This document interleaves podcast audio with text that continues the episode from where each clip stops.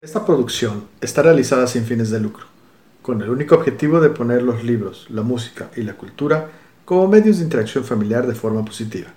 Su acceso es gratuito y su contenido 100% para las familias mexicanas. Buenos días, buenas tardes, buenas noches a todos. Bienvenidos a nuestro episodio de Los Increíbles BM. Esta vez estrenamos una nueva sección en este nuestro podcast titulada La Mesa Redonda yo soy mamá BM. Y yo soy papá BM. Hoy tocaremos un tema que puede resultar de interés a muchos jóvenes en nuestra audiencia, la música de los videojuegos. Nuestro hijo, el amador de historias, hace poco tuvo la oportunidad de ver un evento en vivo muy importante para él, el concierto en vivo del quinto aniversario de Undertale, donde tocaron en orquesta todos los temas musicales de este videojuego. Cuando terminó, nuestro hijo se quedó pensando que la música de los videojuegos no siempre es reconocida y apreciada como debe ser. En nuestro caso como papás, a veces hemos considerado la música de los videojuegos como puro ruido, un juicio que a lo mejor algunos padres comparten con nosotros. Y siendo un fanático de los videojuegos tanto como de los libros, nuestro hijo mayor no podía mantenerse de brazos cruzados. Y precisamente por ese motivo, a sus amigos expertos en el tema de los videojuegos para discutir este aquí en el podcast y compartir la música de los mismos con todos los jóvenes allá afuera para dar algo con que mantenerse ocupados en lo que acaba la cuarentena. Ellos nos compartirán sus puntos de vista y opiniones de la importancia de esta música mientras nos iluminan un poco con el conocimiento que tienen de estos diversos videojuegos. Sin más preámbulo, entremos a la mesa redonda. Tardes, mamá BM, y buenas tardes a todos ustedes. Yo soy Darcy Villegas, a cargo de las preguntas que tendremos esta tarde, y me acompañan los siguientes expositores. Permítanme presentarlos. Para comenzar, tenemos Raptor Rex, un experto en la música de varios videojuegos y un gran fan de los juegos más pacíficos. Hola, soy Raptor Rex y tengo 15 años. Gracias por haberme invitado.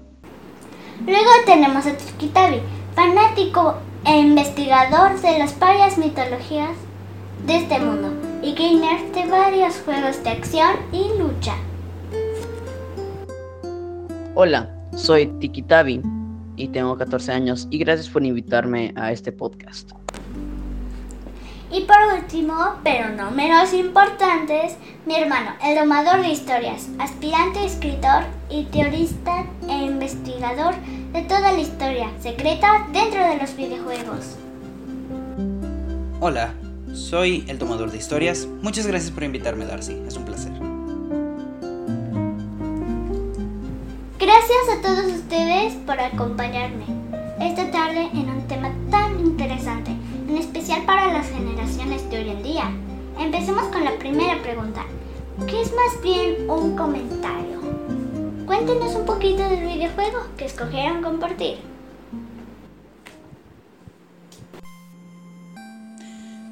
Bueno, déjame inicio yo. Undertale es un juego de rol, conocido más comúnmente como RPG por sus siglas en inglés, que significan Role Playing Game, creado por Toby Fox en el 2015 en donde el jugador toma el lugar de un niño humano que cae al reino de los monstruos que existe debajo de la superficie y está separado por una barrera mágica. La misión es atravesar el subsuelo hasta la barrera para regresar a la superficie, enfrentándote a muchos monstruos que tratarán de impedir tu progreso. A diferencia de muchos RPG, Undertale te da la opción de actuar en vez de solo luchar, método a través del cual podrás interactuar con los personajes en tu camino. Ganó el premio del público en el Independent Games Festival en el 2016 y el premio a la innovación cultural Matthew Crump del 2016 SXSW Gaming Awards. Es un juego recomendado para niños de 10 años en adelante y en mi opinión esta clasificación es adecuada por la violencia de fantasía en un nivel como los videojuegos Lego.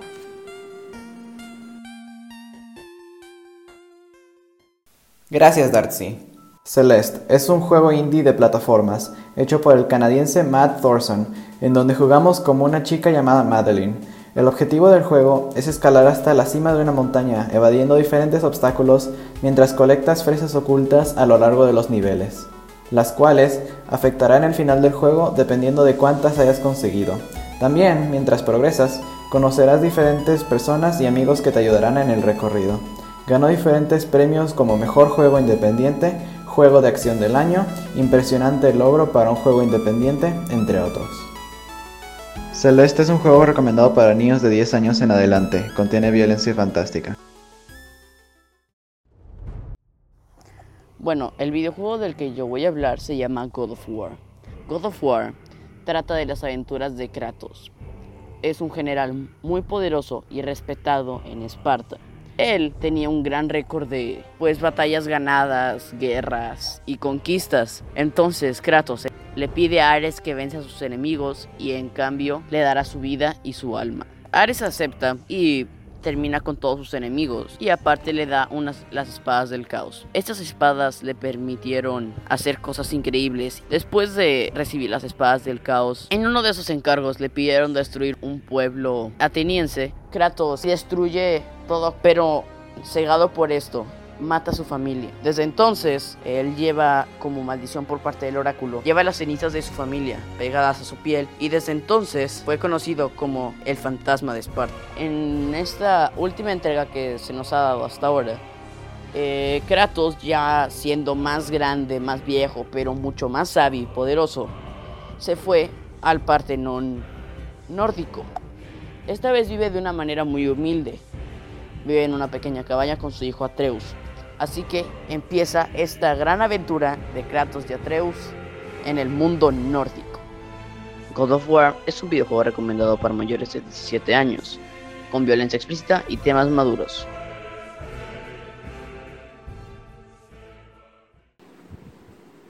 Vaya, pues eso nos da un poco de información de sus respectivos juegos. Lo que me lleva a preguntarles, ¿qué aportaciones tienen estos juegos según ustedes?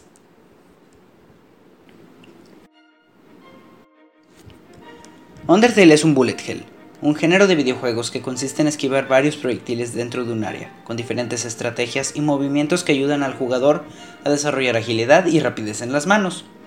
Este método de juego es complicado y te hace perder varias veces, por lo que también enseña a mantener tu determinación para llegar a la meta. Pero los beneficios de Undertale no se mantienen simplemente en buenos reflejos. La manera en la que interactúas con los monstruos en tu camino afectará el final, reflejando todas las decisiones que tomaste. Si fuiste amable y procuraste actuar en vez de pelear, los resultados serán más satisfactorios que si te abriste paso entre los enemigos violentamente. Este juego pone a prueba tu empatía con los demás, dándole humanidad a los personajes y enseñando cómo la violencia no resuelve nada. Que si lo vemos como una enseñanza para la vida diaria, que es por lo que los papás se preocupan muchas veces, a mí me ha enseñado cómo la inclusión y la tolerancia son constructores de la paz que tanta falta hace en este mundo.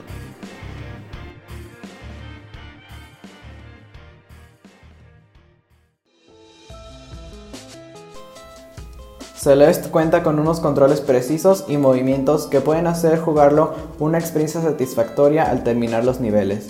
Cuando fallas, vuelves a aparecer al principio de manera rápida, sin perder el tiempo. Este juego también cubre diferentes problemas como depresión y ansiedad, y nuestra protagonista lo sufre, dando un toque de realismo. Y lo más importante, la razón por la que estoy aquí, la música.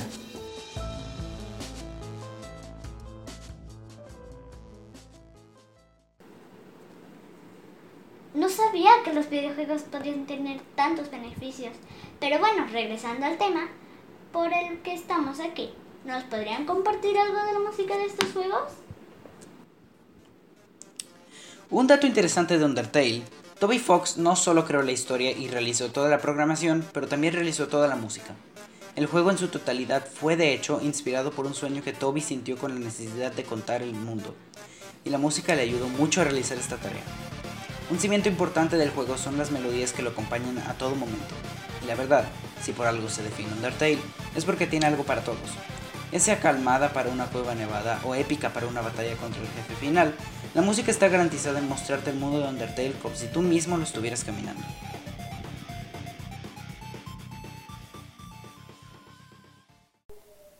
Lina Rain, también conocida como Lina Chappell, es una compositora americana conocida por su música en Guild Wars, Minecraft y su más aclamada aportación en Celeste. Ella fue expuesta a la música a una temprana edad, Al participar en un coro y luego, mediante una comunidad de fans de Sonic, fue introducida a aparatos musicales con los cuales logró hacer su propia música. Más tarde, ella atendió al Colegio de las Artes de Cornualles y obtuvo un título en composición musical.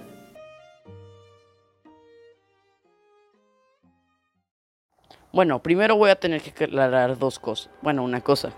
Fueron distintos compositores, así que eh, un, entonces uno primero hizo las, las primeras entregas de God of War y el otro hizo la última y posiblemente la que viene, el 31 de marzo del 2021.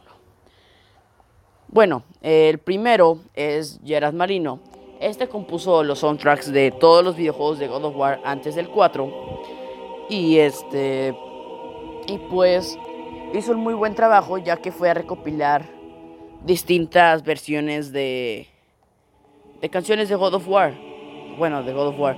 De distintos lugares para ver cuál le hacía justicia a esta gran saga.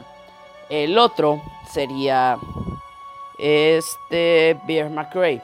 Beer McRae hizo más proyectos más grandes que, que su predecesor, los cuales son Godzilla, bueno, las dos películas de Godzilla que han salido hasta el momento, también compuso pues obviamente God of War y posiblemente confirme para este componer la música de la quinta entrega que se hará en el 2021 marzo 2021 y este y también hizo la, el soundtrack de The Outlander, una serie eh, bastante famosa. Y pues eso sería todo sobre los... Un poco sobre los compositores de la música de esta saga.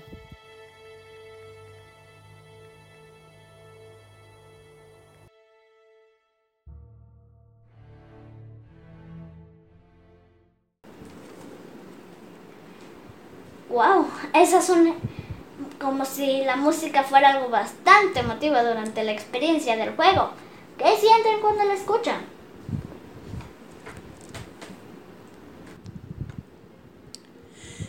La primera vez que escuché el soundtrack del juego, me enamoré. No supe cómo, pero me enamoré, lo cual me pareció algo extraño, ya que la música era en su mayoría 8-bit o electrónica, como le dirían algunos, y no era muy fan de este género de música. Pero Undertale era distinto. Fue la primera vez que escuché instrumentos como el piano o la guitarra lado a lado con un teclado eléctrico. Conforme avancé, fui entendiendo cómo me enamoré. Esta música podía narrar una historia sin letra alguna. Con solo cerrar los ojos me llevaba a reinos fantásticos, a luchas épicas, a despedidas tristes. Como comenté anteriormente, la diversidad y la magia que le dan a la música de Undertale garantiza que se puede encontrar algo para todos.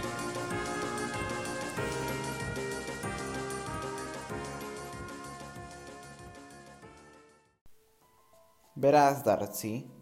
Su música me pone en un estado de serenidad.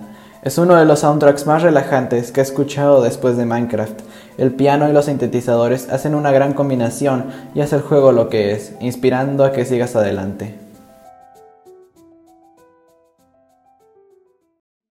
Y bueno, lo que la música refleja en, pues, en estos juegos, eh, pues en las primeras entregas, eh, refleja un Kratos eh, ambicioso que quiere poder y que quiere llegar a hacer todo lo posible para conseguirlo. También se refleja que él siente un arrepentimiento muy amargo por los errores que cometió y las vidas que quitó durante su carrera como general y como sirviente para Ares. Y en, algo, en algún punto quiere redimirse y pues él quiere recuperar lo que él quería, que era su familia, y pues enmendar los errores que cometió. mientras tanto, en la, en la cuarta entrega se refleja en la música, que es más profunda que la otra, mientras la otra es más activa. Entonces refleja un Kratos ya viejo, más sabio, alguien que quiere vivir en una vida humilde. Y me gusta porque lo logran reflejar bien y cómo lo diferenció Bill McRae de Gerard Marino eh, y cómo Bill McRae se enfocó en algo más profundo y, es, y más como lento.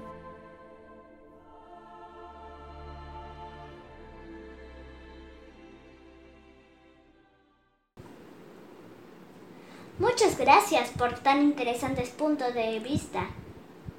Ya para terminar, díganme qué importancia creen que tenga la música en un videojuego. Un buen videojuego no solo tiene una gran historia y unos grandes gráficos, sino también un gran soundtrack. La música sirve como un medio de transporte para llevarte a otros lugares a través de tu imaginación. Sin la música, un videojuego sería solo píxeles y comandos, porque es la música lo que le da vida al juego, lo que lo mantiene interesante y entretenido, además de la jugabilidad. Es por eso que las batallas de jefe ponen la música más épica en el momento justo. Es la razón por la que en momentos calmados la música se relaja y te invita a relajarte con ella. Le da sentido al jugador de ser él el que esté viviendo la aventura.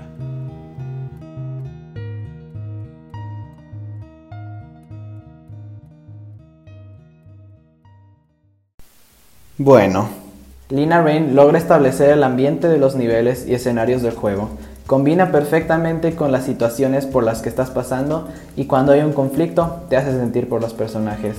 Recomiendo mucho este juego, es entretenido, con personajes amigables y niveles desafiantes, pero lo más importante, lo que le da su identidad, buena música.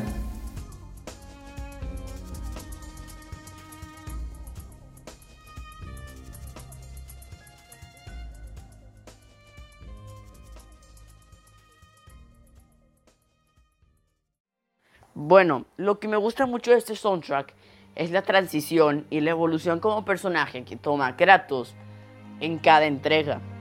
Como de ser un general este, duro pasa a ser una persona que este, falló a todos sus ideales con tal de obtener más poder, más riqueza y más gloria. Y como este, eh, pues aprende a enojarse con, con él por con este Ares por haberlo hecho en algo que no quería convertirse.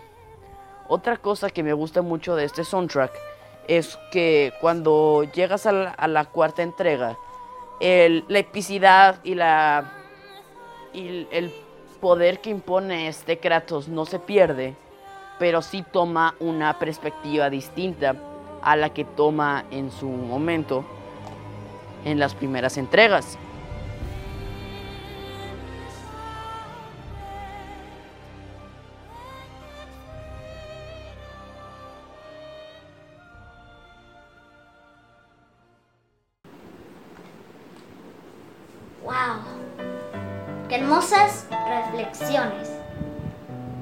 De historias, ¿algo más que quieran añadir antes de retirarnos?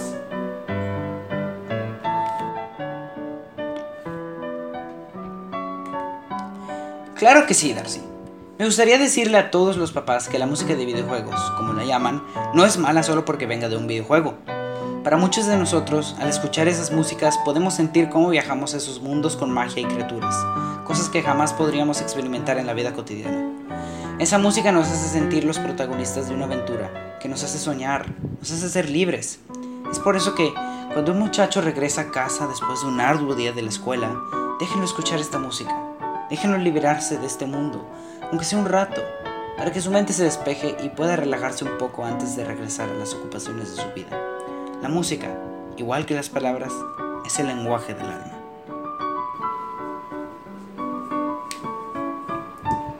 Ahí lo tenemos, señores, una opinión muy acertada del género de la música de los videojuegos. Gracias por estar este rato con nosotros. Nos vemos en el siguiente episodio de La Mesa Redonda.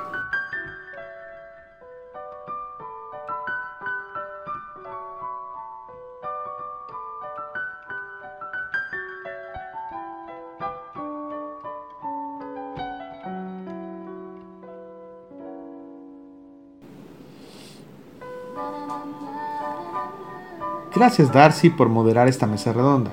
Nos da mucho gusto que te haya gustado y gracias también al domador de historias y a nuestros invitados que, con su perspectiva, nos dieron bastante información sobre la música de los videojuegos.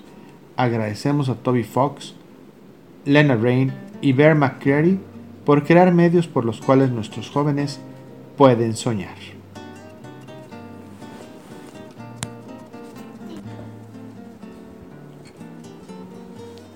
Agradecemos también al grupo Scout 11 de Nuevo León, que ha inspirado a nuestros hijos a ser mejores versiones de, de ellos en cada día.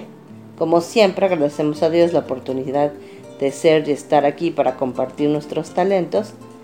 Y como siempre agradecemos a nuestra querida audiencia por escucharnos y conectarse con nosotros cada vez que sale un episodio más. No se pierdan el siguiente episodio que se enfocará en una de las fiestas más célebres y alegres en todo México, el Día de Muertos.